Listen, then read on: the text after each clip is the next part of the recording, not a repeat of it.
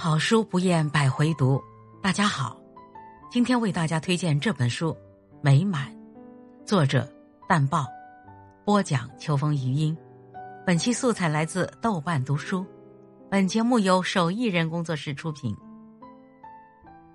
在人海中打捞生活的骸骨，用现实的星星点点去注解幻想。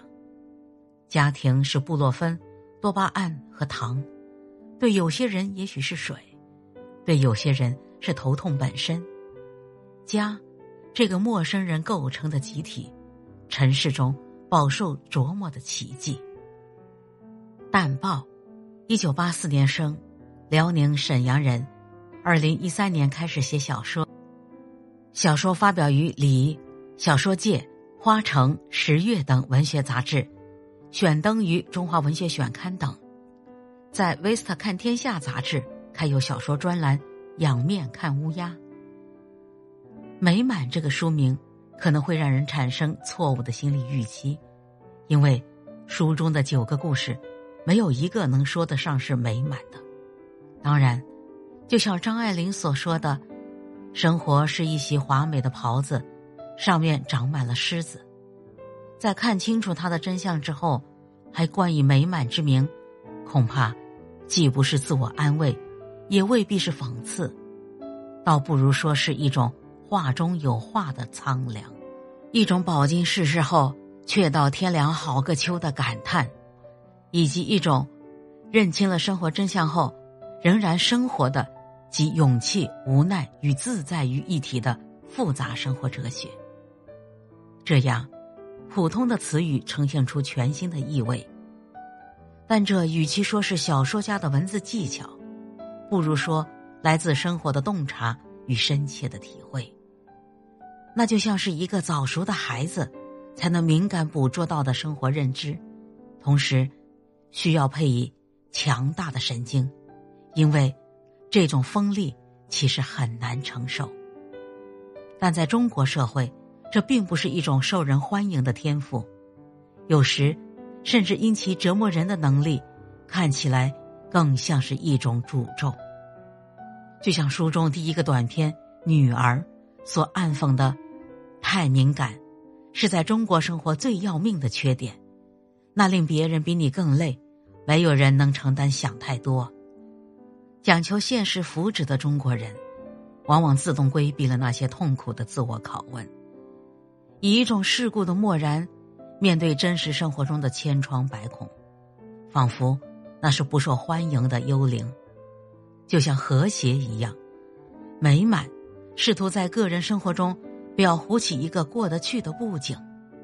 因为对中国人来说，过日子有着根本的存在论意义。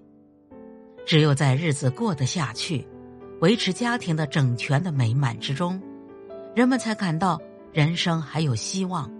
也由此更理解自己生命的意义。在这美满之下，有着无法释怀的尖刺深入骨髓。实际上，就像我们在生活中不时见到的那样，中国人为了过日子，为了获得人生的完满，常常不惜付出巨大的代价。在山河中，为了让我未来拥有完整的生活，妈妈不惜对过去撒无尽的谎言。而她那个早熟的私生女，带着对妈妈残存的期待，我希望她没有对自己的话信以为真。在父母中，生活在难以维持的时候，仍然在维持。日子过不下去了，至少与对方不能，但因为同样的原因，必须要与这一个对方把日子过下去。就在这些故事中。他往往是以第一人称的女性视角在叙述，但无论是什么角色，通常都是一个内部的外人，仿佛一边在生活，一边又在审视自己的生活。那不仅仅像后记中所说的，是在人海中打捞生活的骸骨，更重要的是一种疏离的态度。这一点，本身就是让很多人既不舒服也难以承受的。因为，那意味着要把自己当做他人来看待。但如果因为这些短篇，对女性处境的精确描述，就把它看作是女性文学，那就错了。在此探讨的其实是更为普遍的命题，那就是人在现实生活中的基本处境。在中国的文学市场上，一部作品的成功往往是双重意义上的，它必须得是雅俗共赏。普通读者首先期待它是一个好故事，对意识流之类的先锋写法敬而远之，也不怎么喜欢过于尖锐的阴暗主题。只有吻合了这种心理期许的，才会受到欢迎。而与此同时，他又得在文学价值的层面，让批评家们看出他的好。毫无疑问，要做到这一点很难。这不仅仅是因为小说家未必总能兼顾，又或对哪一边更重要有自己的判断，有时也是因为那本身就是其风格所在。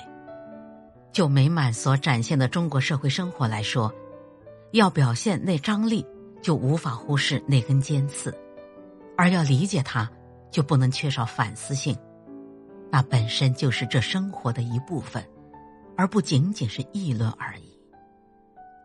实际上，这不仅仅是如何看待这部小说的问题，说到底，也是我们如何看待现实生活的问题。